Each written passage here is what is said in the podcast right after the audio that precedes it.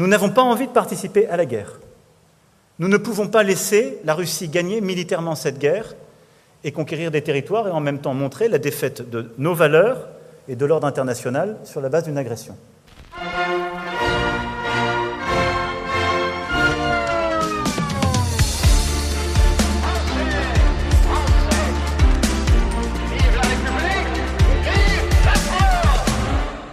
Wir haben keine Lust, uns an diesem Krieg zu beteiligen, aber wir können Russland nicht auf Basis einer Aggression diesen Krieg militärisch gewinnen und Land erobern lassen und damit zugleich die Niederlage unserer Werte und der internationalen Ordnung in Kauf nehmen. Frankreichs Staatspräsident Emmanuel Macron hat die Ziele seines Landes im Ukraine-Krieg auf der diesjährigen Botschafterkonferenz erläutert und dabei auch die Konturen einer neuen europäischen Ostpolitik gezeichnet. Unser Thema in Folge 26 von Frankophil mit Andreas Noller Mikrofon.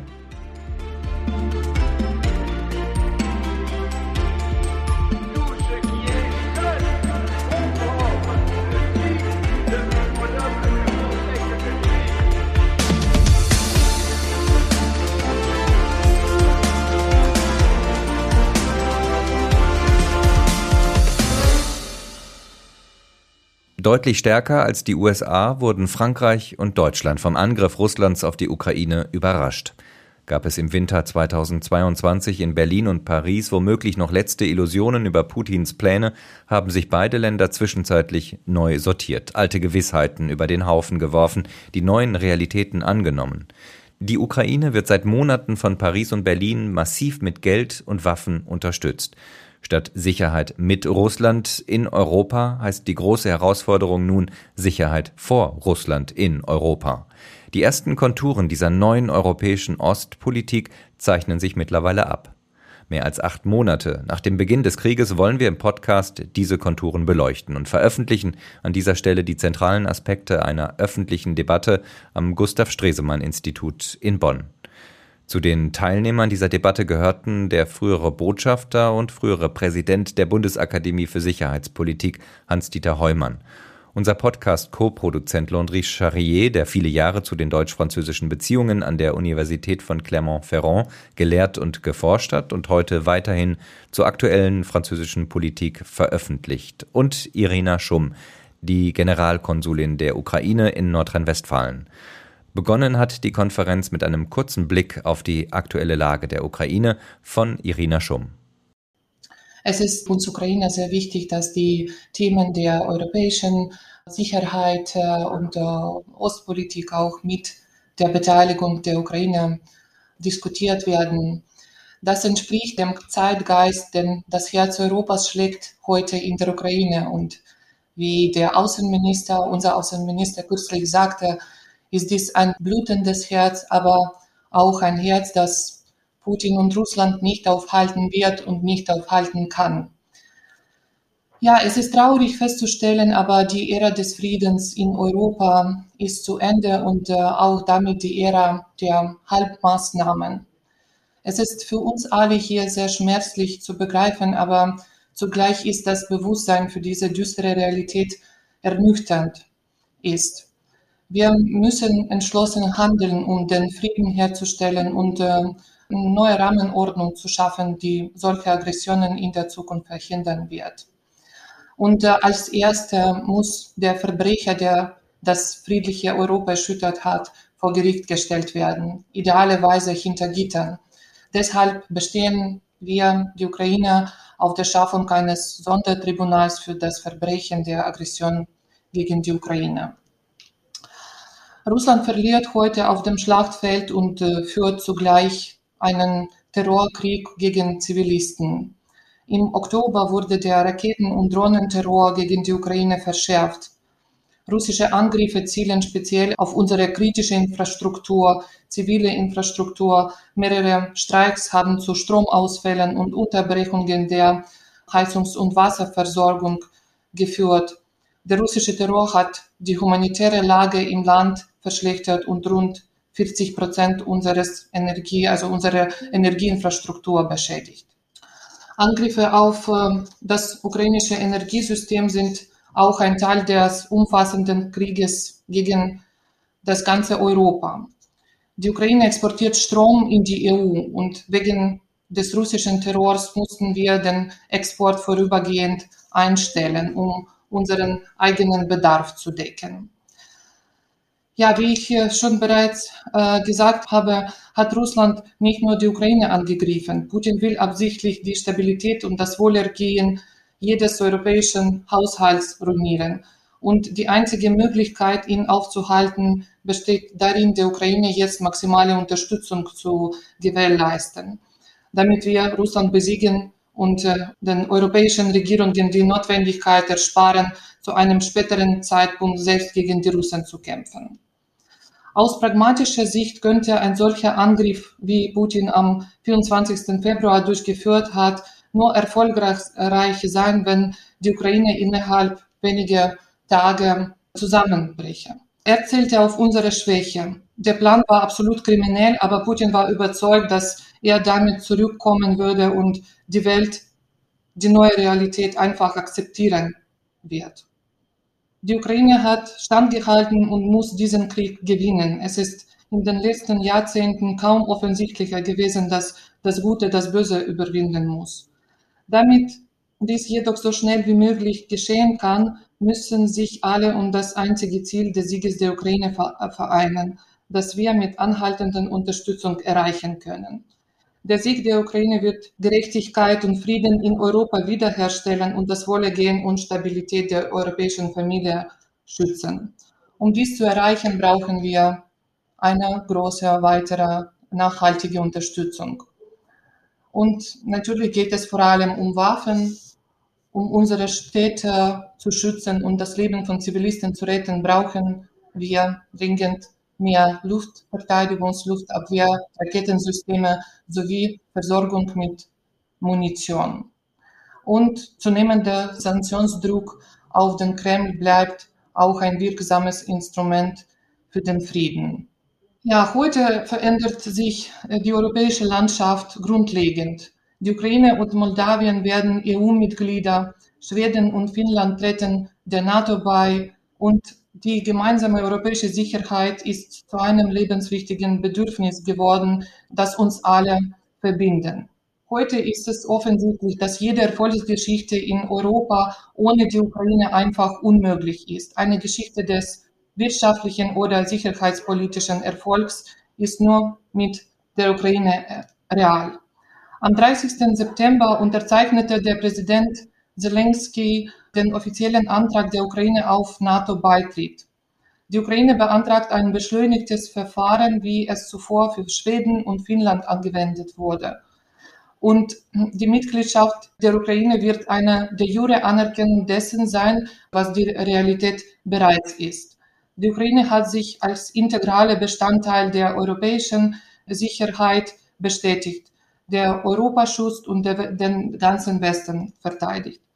Heute sind auch im Land viele weitere Reformen umgesetzt, um äh, diesen, diesen Weg auch weiter zu unterstützen. Wir sind uns bewusst, dass es einige Zeit dauern kann, den Konsens aller 30 NATO-Verbündeten zu erreichen.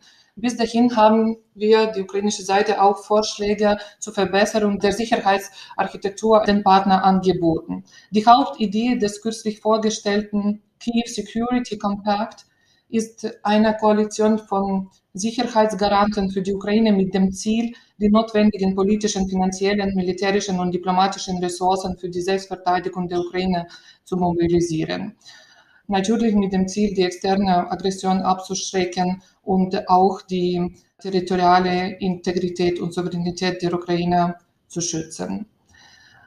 Das wäre auch ein wichtiges Signal für andere, die mit Gewalt ihre Ziele erreichen wollen.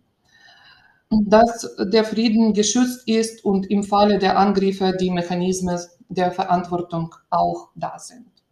Vielen Dank, Frau Schumm. Äh, Hans-Dieter, ich würde ganz gerne mit dir äh, die Diskussion, in die Diskussion einsteigen. Das Herz Europas schlägt in der Ukraine, sagt die Generalkonsulin in ihrem Input. Und sie hat ihre Erwartungen formuliert, von Ernüchterung angesichts der aktuellen Lage gesprochen.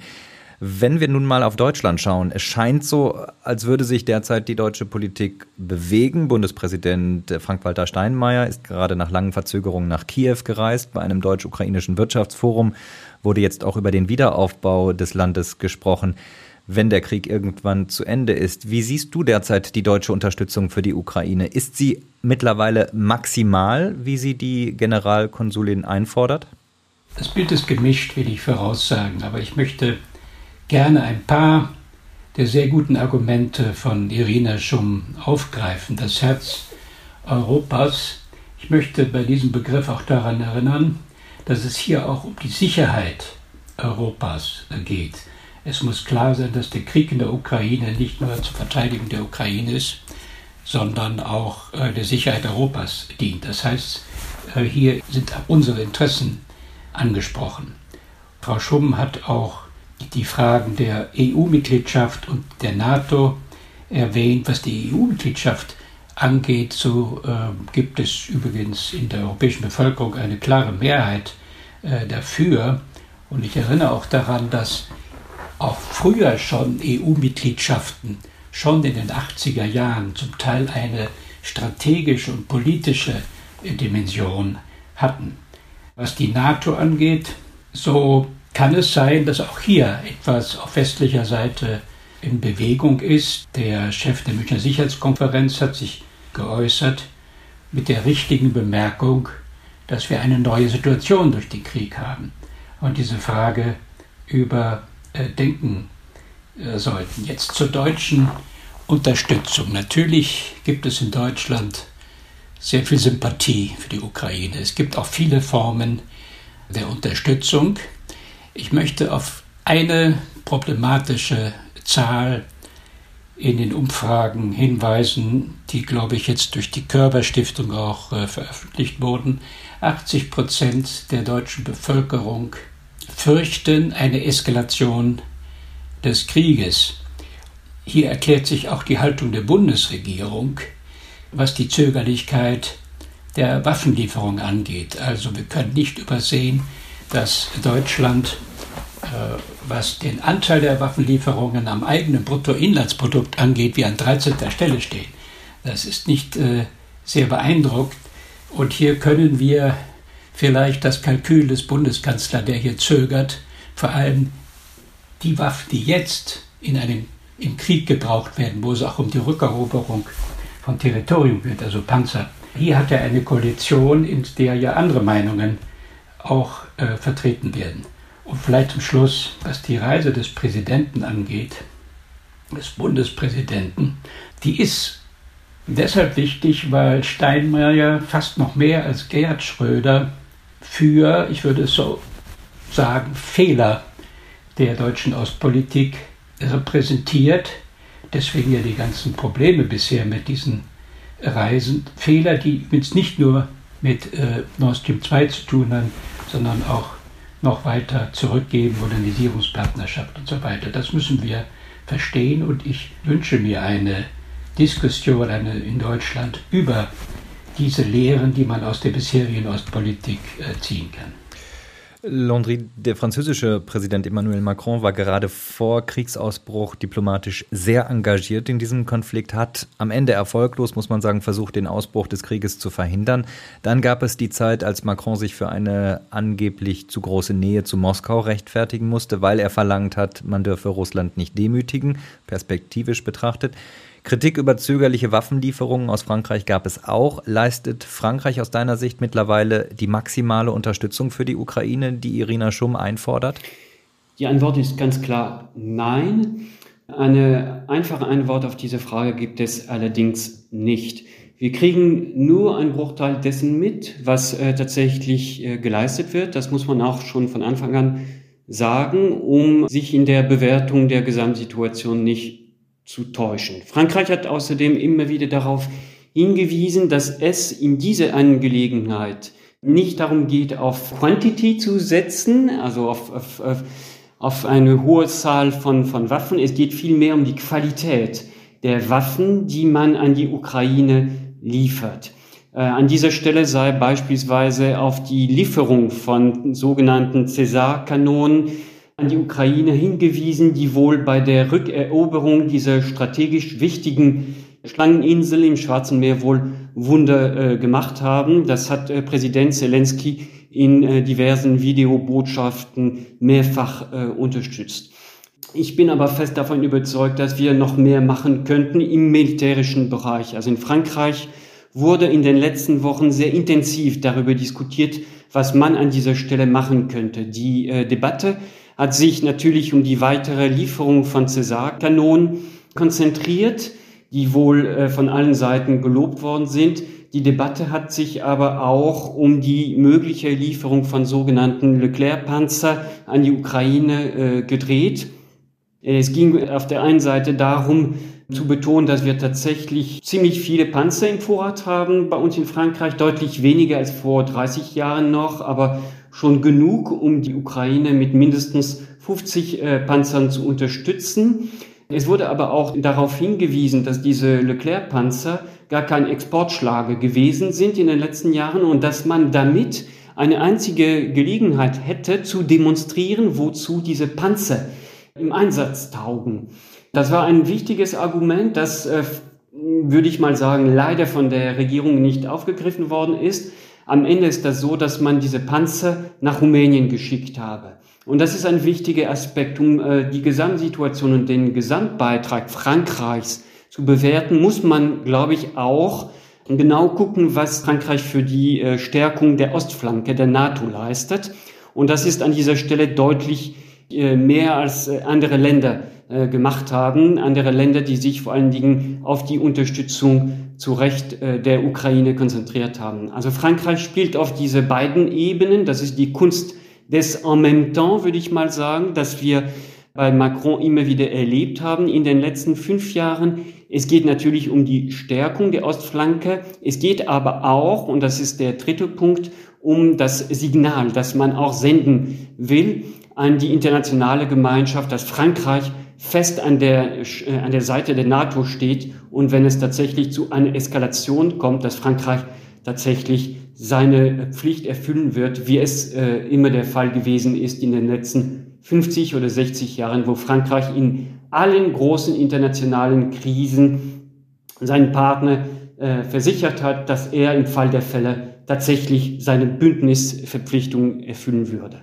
Äh, Frau Schumm, wie nimmt man in der Ukraine, die Frage würde ich ganz gerne anschließen, eigentlich das Agieren von Paris und Berlin wahr? Ist da jeder ja aus ukrainischer Sicht auf eigene Rechnung unterwegs oder gibt es aus der Kiewer Perspektive ein deutsch-französisches Paar, einen deutsch-französischen Motor, ja, der die Unterstützung für die Ukraine gemeinsam in der Europäischen Union voranbringt? Ja, auch äh, vor allem in, im Rahmen des Kiewer Sicherheitspaktes. Wir legen auch große Hoffnungen auf die beiden Länder als äh, Motor der Unterstützung der Ukraine im Rahmen der Erarbeitung des Sicherheitspaktes und der Sicherheitsgarantien für die Ukraine als die sieben Länder, die, äh, die, die damit auch viel bewegen können.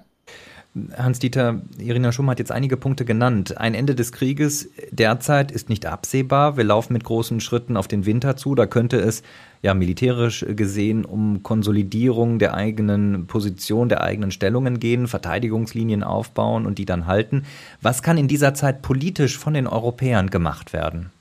Im Grunde hat sich Russland von einem Angreifer zu einem Verteidiger entwickelt. Die Misserfolge im Donbass, aber auch im äh, Süden der Ukraine, zeige sich ja schon dadurch, dass jetzt Verteidigungslinien aufgebaut werden im Donbass und in Cherson besteht, wenn man das so sagen kann, die Schlacht um Cherson bevor. Deswegen zu deiner Frage, jetzt ist der Zeitpunkt und wenn er nicht zu spät ist, Panzer, zum Beispiel Schützenpanzer, die Truppen ukrainische Truppen sehr schnell und vor allem geschützt voranbringen und die anderen Panzer. Das ist die eine Frage.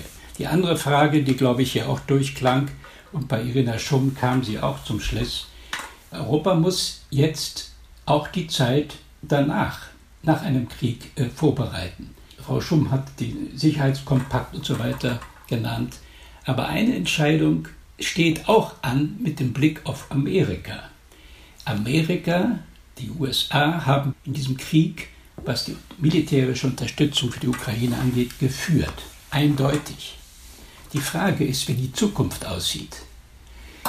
Wo liegen die Prioritäten der USA in Zukunft? Sie liegen eher in China. Was für eine Regierung werden wir haben? Wir haben jetzt Mitte November in, in den USA die sogenannten Midterms-Wahlen. Im Kongress äh, regt sich Widerstand gegen zu viel militärische Unterstützung für die Ukraine. Damit muss Europa sich jetzt auseinandersetzen und in dem Zusammenhang ist Deutschland und Frankreich spielen eine potenzielle Führungsrolle, die sie aber auch wahrnehmen müssen. Und deswegen ist es ja so besorgniserregend, äh, sind die Differenzen, die sich aufgetan haben, die vor allem in dem, was man europäische Verteidigung nennt, bestehen. Das sind die Differenzen, äh, du hast jetzt die Differenzen der, im Verteidigungsbereich äh, angesprochen. Es gibt natürlich auch die Differenzen im organisatorischen Bereich. Die Ukraine möchte ja so schnell wie möglich, Irina Schumm hat es gesagt, NATO-Mitglied und EU-Mitglied werden. Die, der NATO-Mitgliedsantrag ist ja auch schon gestellt. Wie realistisch, Hans-Dieter, siehst du diese Perspektive für das Land? Das sind die Dinge, mit denen sich Frankreich, Deutschland, Frankreich, die müssen sie jetzt angehen. Also wir müssen auch sehen, dass Scholz in seiner Rede in Prag zwar nicht die deutsch-französische Freundschaft explizit erwähnt hat, aber er hat eindeutig den Begriff der europäischen Souveränität, den französischen, unterstützt und übrigens auch die europäische politische Gemeinschaft. Das heißt, jetzt wäre der Zeitpunkt, dass Europa auch versucht, mit etwas weniger Amerika in der Zukunft die Sicherheit selbst zu organisieren. Und dazu gehört natürlich beide Frage, eine EU-Mitgliedschaft, die kommen wird und die durch die europäische politische Gemeinschaft noch eine strategische Dimension bekommt, die wird natürlich auch eine sicherheitspolitische Komponente, also militärische Unterstützung für die Ukraine enthalten. Der erste Schritt ist ja schon gemacht mit der Ausbildungsmission der militärischen. Was die NATO-Perspektive angeht, so habe ich ja vorhin schon erwähnt, da kann es sein, dass die Dinge in Bewegung sind. Ich persönlich würde eine NATO-Perspektive der Ukraine schon als ein Verhandlungsgegenstand, nicht um in Frage zu stellen, sondern aber diese Perspektive, ein klares Bekenntnis dazu, mit in Verhandlungen mit Russland nennen. Wenn Russland drohen kann, können wir das auch. André, Stichwort EPG. Der französische Staatspräsident Macron hat kurz nach seiner Wiederwahl das äh, Projekt einer europäischen politischen Gemeinschaft vorgestellt. Nicht EU, aber eben sehr nah mit der EU verbunden am Ende, wobei die konkrete Ausgestaltung noch recht unklar ist. Jüngst gab es immerhin den ersten Gipfel in dieser neuen Formation, auch mit der Ukraine als Beteiligte. Wie wichtig ist dieses Projekt für Frankreich? Es könnte für Frankreich ein ganz großer diplomatischer Erfolg werden, nachdem äh, so viel Vertrauen verspielt wurde in den letzten Wochen. Ich bin wohl nicht der Einzige, der äh, sowas sagt, sondern auch äh, die allermeisten Analysten sind äh, davon überzeugt, dass Frankreich möglicherweise dadurch, dass er so stark auf den Dialog mit äh, Putin gesetzt hat, sein äh, sehr viel Misstrauen in Osteuropa verspielt hat. Ähm, der Vorschlag von Macron kam schon ziemlich überraschend. Jetzt, wo wir im Kontext der jüngsten deutsch-französischen Divergenzen von Alleingängen sprechen. Da muss ich äh, schon wieder sagen, dass an dieser Stelle dieser Vorschlag nicht abgestimmt worden war mit den Partnern und dass er äh, tatsächlich sehr viele Partner in Osteuropa auf den Kopf gestellt hat. Er kam äh, nach einer Bedenkzeit, wenn ich das so formulieren kann, von mehreren Monaten. Macron hatte tatsächlich sehr lange auf Russland gesetzt, seit 2017, um eine neue Sicherheitsarchitektur, eine neue Architektur der Sicherheit und des Vertrauens. Das ist das Wort, das er immer wieder verwendet hat. Sicherheitsarchitektur, Architektur des Vertrauens zu errichten in Europa. Er musste aber im Kontext dieses Krieges und nach einer gewissen Zeit erkennen, dass äh, Russland tatsächlich ein Puzzlestein ist, welcher sich schwer in äh, Europas Sicherheit, Architektur einfügen lässt. Übrigens, de Gaulle hatte auch diese Erkenntnis gemacht in den 60er Jahren mit äh, seinem Vorstoß gegen ähm, Richtung, Richtung Sowjetunion und dem Versuch, eine europäische Gemeinschaft äh, in die Wege zu leiten, vom Atlantik zum, zum Ural. Und Macron nach dieser Bedenkzeit, und ich glaube, das äh, Massaker von Bucha hat auch in diesem Paradigmenwechsel bei ihm eine ganz wichtige Rolle gespielt, hat tatsächlich äh, diesen Vorschlag unterbreitet, einen neuen, einen neuen Ring um Europa zu ziehen. Das muss man auch im Kontext äh, dessen sehen, was er bei der Botschafterkonferenz am 1. September in Paris erzählt hat. Er hat, äh, was die zukünftige Strategie Frankreichs im Bereich der Verteidigung angeht, ähm, vieles erzählt, wie es sich gehört. Er hat aber immer wieder darauf hingewiesen, dass wir jetzt mit Blick auf die Situation anerkennen müssen, dass Europa im breiten Sinne der Worte in der Lage sein sollte, sein Schicksal in die Hand zu nehmen. Das heißt, ähm, wenn nötig, ohne äh, die Unterstützung der Amerikaner. Und das ist ein sehr wichtiger Punkt, dass in den jetzigen Diskussionen äh, die ganze Zeit äh, im Hintergrund eine Rolle spielt. Es geht tatsächlich am Ende auch um die Rolle der Amerikaner in, in Europa. Hans-Dieter hat schon darauf hingewiesen. Es geht um die Unzuverlässigkeit des amerikanischen Partners aus französischer Sicht, Stichwort Trump-Gespenst. Es geht aber auch um die äh, China-Priorität, um die Prioritäten der Amerikaner im Indo-Pazifik. Und an dieser Stelle wäre die äh, jüngste äh, amerikanische Sicherheitsstrategie, die vor ein paar Tagen rausgekommen ist, macht das nochmal ganz deutlich, dass die Prioritäten der Amerikaner in Zukunft nicht in Europa liegen, sondern im Indopazifik. Und vor diesem Hintergrund besteht Macron darauf, wirklich eine neue Architektur der Sicherheit in Europa in die Wege zu leiten mit Beteiligung von äh, all diesen Ländern. Es sind, glaube ich, insgesamt 44. Äh, also er hat immer wieder gesprochen und damit möchte ich ähm, abschließen in, in diese Rede in Paris von einer Europe de pleine puissance. Äh, er sprach bis äh, zwischen 2017 bis 2022 immer wieder von Europe Puissance, um sein Vorhaben zu charakterisieren, zu definieren. Er hat in diesem Kontext einen neuen Begriff geprägt und hat von une Europe de pleine puissance gesprochen. Ähm, aus meiner Sicht lässt sich der Inhalt dieses neuen Begriffs äh, kaum vom, unterscheiden von dem Begriff Europe Puissance. Es geht vielmehr an dieser Stelle um die Botschaft, die er damit transportieren will. will. Ähm, es geht darum zu handeln. Er möchte äh, darauf hinweisen, dass wir dringend handeln müssen. Das ist auch ein, ein, ein, eine Idee, die man bei ihm immer wiederfindet. Wir müssen, wir sind jetzt verpflichtet als EU, als Europäer, zu handeln aufgrund der Situation, aufgrund der Prioritäten der USA. Frau Schumm, kurze Frage. Welche Erwartungen setzt die Ukraine in diese europäische politische Gemeinschaft? Diese Initiative für uns äh, braucht noch ein bisschen Aufklärung, wie das äh, eigentlich funktionieren wird. Aber grundsätzlich das Ziel ist natürlich die Mitgliedschaft in der Europäischen Union und uns war es wichtig zu verstehen, dass diese Initiative nicht äh, für die Ukraine als Ersatz der Mitgliedschaft in der Europäischen Union ist. Und äh, diese Versicherung hat äh, die ukrainische Seite bekommen. Deswegen sind äh, die Initiativen, die als Ziel haben, die Ukraine enger mit den Ländern oder mit der Europäischen Union zu verbinden, ja, zu äh, willkommen zu heißen. Landry, Jetzt sagt Irina Schumm, es gibt die Zusicherung, dass es eben kein Ersatz für eine vollständige EU-Mitgliedschaft sein wird. Glaubst du daran oder ist das am Ende auch aus französischer Sicht so konzipiert, dass es vielleicht doch als Ersatz in einigen Jahren herhalten könnte?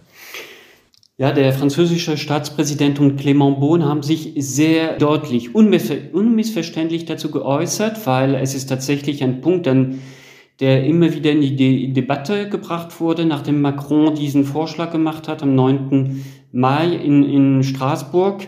Es würde für Macron bedeuten eine, eine äh, gewaltige Kurskorrektur. Ähm, wir wissen, dass Frankreich schon immer seine Schwierigkeiten gehabt hat mit dem Thema EU-Erweiterung. Das hat nicht selten, vor allen Dingen in den 90er Jahren, zu äh, Streitigkeiten zwischen unseren beiden Ländern äh, geführt. Deutschland hat sich in den letzten Jahren, ich denke an das Engagement von Michael Roth beispielsweise sehr stark dafür eingesetzt, dass einige Länder der Westbalkan äh, tatsächlich äh, möglichst schnell in die EU aufgenommen werden. Frankreich hat an dieser Stelle immer wieder darauf hingewiesen, dass wir erst einmal auf die Vertiefung setzen sollten und nicht auf die Erweiterung und dass eine Erweiterung ähm, zu einer Verwässerung äh, des Projektes führen würde. Das ist das, äh, der Begriff, der verwendet wurde. Jetzt hat Macron und Clément Beaune, als er noch Staatssekretär war für europäische Angelegenheiten, tatsächlich immer wieder gesagt, nein, es, es ist kein Warteraum, kein Kühlschrank. Das war, glaube ich, das Wort, das, äh, das äh, Mark Rütte verwendet hatte. Er hatte davor gewarnt, dass diese EPG zu einem Kühlschrank wird für, für die äh, Länder, die gerne in die EU kommen möchten. Ich muss aber ehrlich sagen, nachdem ich äh, die Rede de, des Präsidenten bei der Botschafterkonferenz gehört habe, dass ich mir auch die Frage gestellt habe, ob äh, dahinter äh, vielleicht etwas stecken könnte. Ich glaube das ehrlich gesagt nicht. Ähm, man muss, ähm, man kann das aber nicht so ganz ausschließen, vor allen Dingen, weil viele, viele, viele in Frankreich gegen eine EU-Erweiterung äh, sind. Und äh, wir wissen um die innenpolitische Situation, um die äh, Macht der Opposition äh, bei uns in Frankreich. Und es ist nicht auszuschließen, dass Macron das, also ich, ich glaube tatsächlich daran, dass er das ernst meint, aber er muss das auf jeden Fall berücksichtigen und er muss sich mit Blick auf die innenpolitische Situation sehr vorsichtig äußern, um mögliche Angriffe seiner Konkurrenten, seiner Gegner äh, zuvorzukommen. Hans-Dieter, Bundeskanzler Olaf Scholz hat sich zuletzt positiv zu dieser EPG geäußert, aber liegt diese Initiative wirklich in deutschem Interesse? Berlin ist ja eigentlich, ja, viel, äh, Landry hat es gesagt, viel erweiterungsfreudiger als Paris. Warum ich glaube, dass die europäische politische Gemeinschaft ein, keine Ausrede ist, sondern ein, ein eigener Ansatz ist, dass es ein strategischer Ansatz ist. Ich glaube, Macron sagt ja auch Espace Geopolitik, das heißt, die Themen sind nicht technischer Art, sondern das erste Thema ist Sicherheit, zweit ist Energie. Das ist übrigens auch eine strategische Frage, nämlich die, macht Europa sich unabhängig von russischen Lieferungen. Das heißt, die Thematik ist strategisch und die Partner, die es möglich wird einzubeziehen, Großbritannien zum Beispiel, spielt ja eine, eine eminente Rolle in der Unterstützung der Ukraine. Die Türkei, die schon Vermittlungsdienste geleistet hat bei den Weizenexporten. Es ist möglich, außerhalb der Mitgliedschaft wichtige Länder, die eine strategische Bedeutung haben, einzubinden. Deswegen ist das, glaube ich, ernst gemeint, wenn da in Prag sagt, der Bundeskanzler, dass er das äh, eine gute Idee findet. Äh, Hans-Dieter, wir haben jetzt schon mehrfach den Blick auf die Zeit nach dem Krieg geworfen. Da geht es dann ja nicht nur um die Ukraine, sondern es geht ja um eine komplett neue europäische Sicherheitsordnung. Die alte befindet sich ja schon auf dem Müllhaufen der Geschichte, wenn ich das so drastisch sagen darf. Zeichnen sich schon Konturen einer solchen Ordnung, die ja dann ja vermutlich gegen Russland gerichtet sein wird, ab? Wir haben eine Bundesregierung, die sich einig darüber ist, dass die künftige Sicherheit in Europa nicht mehr mit, wie es, wenn man so will, seit dem Wiener Kongress geheißen hat, mit Russland zu bilden ist, sondern gegen Russland, wörtlich gegen Russland.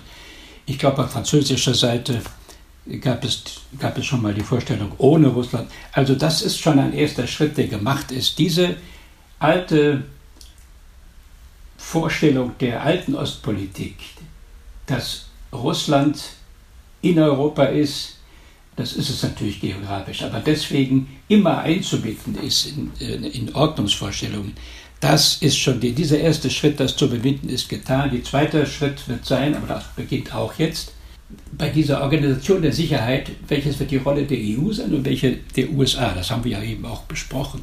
Und dann, um nochmal einen Begriff der Ostpolitik aufzunehmen, es hieß früher immer der Schlüssel für alles, die Lösungen, Wiedervereinigung und so weiter. Der Schlüssel liegt in Moskau. Ich glaube, hier werden wir eine Ordnung kriegen, wo man durchaus sagen kann, der Schlüssel liegt in Kiew. Wenn es mit vereinten Kräften gelingt, der Ukraine zu, zu helfen, nicht nur den Krieg zu gewinnen, sondern auch sich zu einem lebendigen Staat, zu einem starken Staat zu entwickeln, der dann auch Teil der Europäischen Union ist, das ist möglicherweise langfristig der wichtigste Beitrag zu einer europäischen Sicherheitsordnung. Frau Schumm, der Schlüssel liegt in Kiew, gutes Stichwort. Wie kann die Ukraine nach einem Krieg Sicherheit vor Russland erhalten, wenn die Waffen einmal niedergelegt sind, noch bevor eine mögliche EU- oder NATO-Mitgliedschaft in Kraft äh, tritt? Denn davon muss man ja ausgehen, dass das nicht heute, morgen und wahrscheinlich auch nicht übermorgen sein wird. Das Wichtigste ist, äh, dass die äh, Sicherheitsgarantien für die Ukraine auch bindend werden, dass diese Garantien wirklich die den Schutz äh, gewährleisten äh, gegen weitere Aggressionen von Russland. Wie stellen Sie sich die Garantien vor? Es gab sie ja schon mal grundsätzlich, ich glaube 1994 im Budapester Memorandum. Auch damals hatte der Westen ja Sicherheitsgarantien für die Ukraine abgegeben. Genau, ja, also das, das Memorandum ist in dem Sinne ein Beispiel dafür, wie, äh, wie die Garantien nicht funktionieren und äh, äh diese Assurances äh, haben äh, überhaupt nicht äh, geklappt. Die, die Garantien, wie es auch im Kiew Sicherheitskompakt steht, dass sie juristisch und äh, politisch bindend äh, sein sollen. Und in diesem Vorschlag, äh, den, den, den die Ukraine das äh, gemacht hat, stehen eigentlich die, die weiteren Schritte, die wir vorschlagen. Heißt das ähm, weiteren Schritte erst einmal ja massiver Aufrüstung? Denn nur dann wäre ja sozusagen eine Abschreckungswirkung gegeben? Oder wie muss man sich diese weiteren Schritte genau vorstellen? Ja, also dass die Unterstützung mit den äh, äh, Waffenlieferungen nachhaltig und systematisch ist, dass äh, die Unterstützung auch im politischen Sinne wirkt und äh, dass sie nicht auf die Anfrage erfolgt, sondern dass sie als äh, systematische äh, Unterstützung versteht.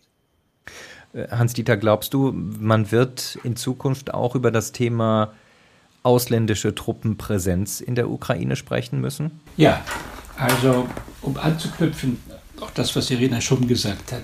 Solange die Ukraine kein Mitglied der NATO ist, gibt es ja nicht den Beistandspakt. Also im Fall eines Angriffs die, die Konsultationsverpflichtung, also ist keine Automatik, die auch dann eine Präsenz von NATO-Truppen in Ukraine erlauben würden.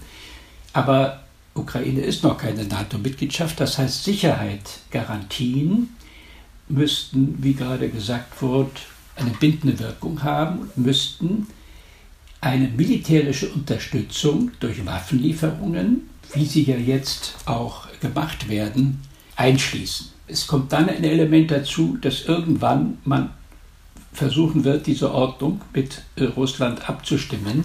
Und da wird es natürlich um die Präsenz von von westlichen Truppen in der Ukraine geben und das ist dann Verhandlungsgegenstand. Und hier gab es übrigens schon mal Lösungen. Die NATO-Russland-Grundakte hat bestimmte Begrenzungen auf beiden Seiten für solche Stationierungen gefunden. Wir kriegen mehr Sicherheit, wenn ein solches, eine solche Sache verhandelt wird, wenn es darüber eine Einigung gibt und die wird dann im Endeffekt tatsächlich die Präsenz von Truppen betreffen. Londri, Emmanuel Macron, der Präsident, hat gesagt ähm, in einem sehr bekannt gewordenen Interview, man dürfe Russland nicht demütigen. Wie kann man sich aus französischer Sicht diese neue Sicherheitsarchitektur konkret vorstellen? Hast du da gewisse Vorstellungen? Hans-Dieter hat schon aus meiner Sicht die wichtigsten Aspekte genannt, die das Wesen dieses neuen Projekts ausmachen. Die ganze Debatte in Frankreich äh, dreht sich, glaube ich, viel mehr um die Positionierung Russlands in der zukünftigen Sicherheitsarchitektur, die Macron gerne mit den Partnern aufbauen möchte. Ich sage und ich betone das mit den Partnern, weil das ist ein wichtiger Aspekt, den man nicht vergessen darf. Mit seinem Vorschlag am 9. Mai hat Macron tatsächlich eine Idee in den Raum geworfen, kein fertiges Projekt. Ja, das heißt, das Format ist nicht in Stein gemeißelt. Jeder in Europa könnte im Grunde genommen seine eigene Perspektive reinbringen, seine also eigene Vorschläge unterbreiten, wie diese neue Sicherheitsarchitektur, wie die EPG am Ende aussehen könnte. Das ist ein sehr wichtiger Aspekt, den es zu betonen gilt, mit Blick auf die Kritiken, die immer wieder ähm, zum Teil auch zu Recht von Osteuropa äh, gekommen sind. Für Frankreich ist es äh, wichtig, die äh, Rolle, die zukünftige Rolle Russlands mitzudenken. Hans Dieter hat das schon erwähnt. Für die Franzosen, für Macron und das ist immer der Fall gewesen seit Charles de Gaulle, ist und bleibt Russland eine geografische Tatsache. Äh, eine Tatsache, eine geografische Tatsache, mit der man umzugehen hat, ob man es will oder nicht. Russland wird in Europa bleiben und deswegen ist es ganz wichtig, ähm, dieses Land von Anfang an mitzudenken. Macron hat sich, was die Zukunft angeht, nicht so klar positioniert. Welche Rolle wird Russland äh, spielen? Er hat aber ganz klar signalisiert durch seine Wortwahl, dass äh, die Tür nicht zu ist. Also er sagt tatsächlich, wenn es darum geht, sich in die Zukunft zu projizieren, eine Sicherheitsordnung nicht gegen Russland, wie es oft äh, gesagt wird in Ost- und Mitteleuropa. Er sagt vielmehr eine Sicherheitsarchitektur ohne Russland. Das heißt, äh, die Tür ist nicht, äh, ist nicht zu und es könnte irgendwann mal passieren, dass Russland tatsächlich eine Rolle in der Sicherheitsarchitektur Europas spielt. Über den Krieg hinaus. Konturen einer neuen Ostpolitik. Unser Thema in Folge 26 von Frankophil mit der Generalkonsulin der Ukraine in Nordrhein-Westfalen, Irina Schumm, dem früheren Präsidenten der Bundesakademie für Sicherheitspolitik Hans-Dieter Heumann und dem Frankophil-Koproduzenten Landry Charrier. Unterstützt und gefördert wird dieser Podcast vom Gustav Stresemann Institut in Bonn und dem Deutsch-Französischen Bürgerfonds. Am Mikrofon war Andreas Noll.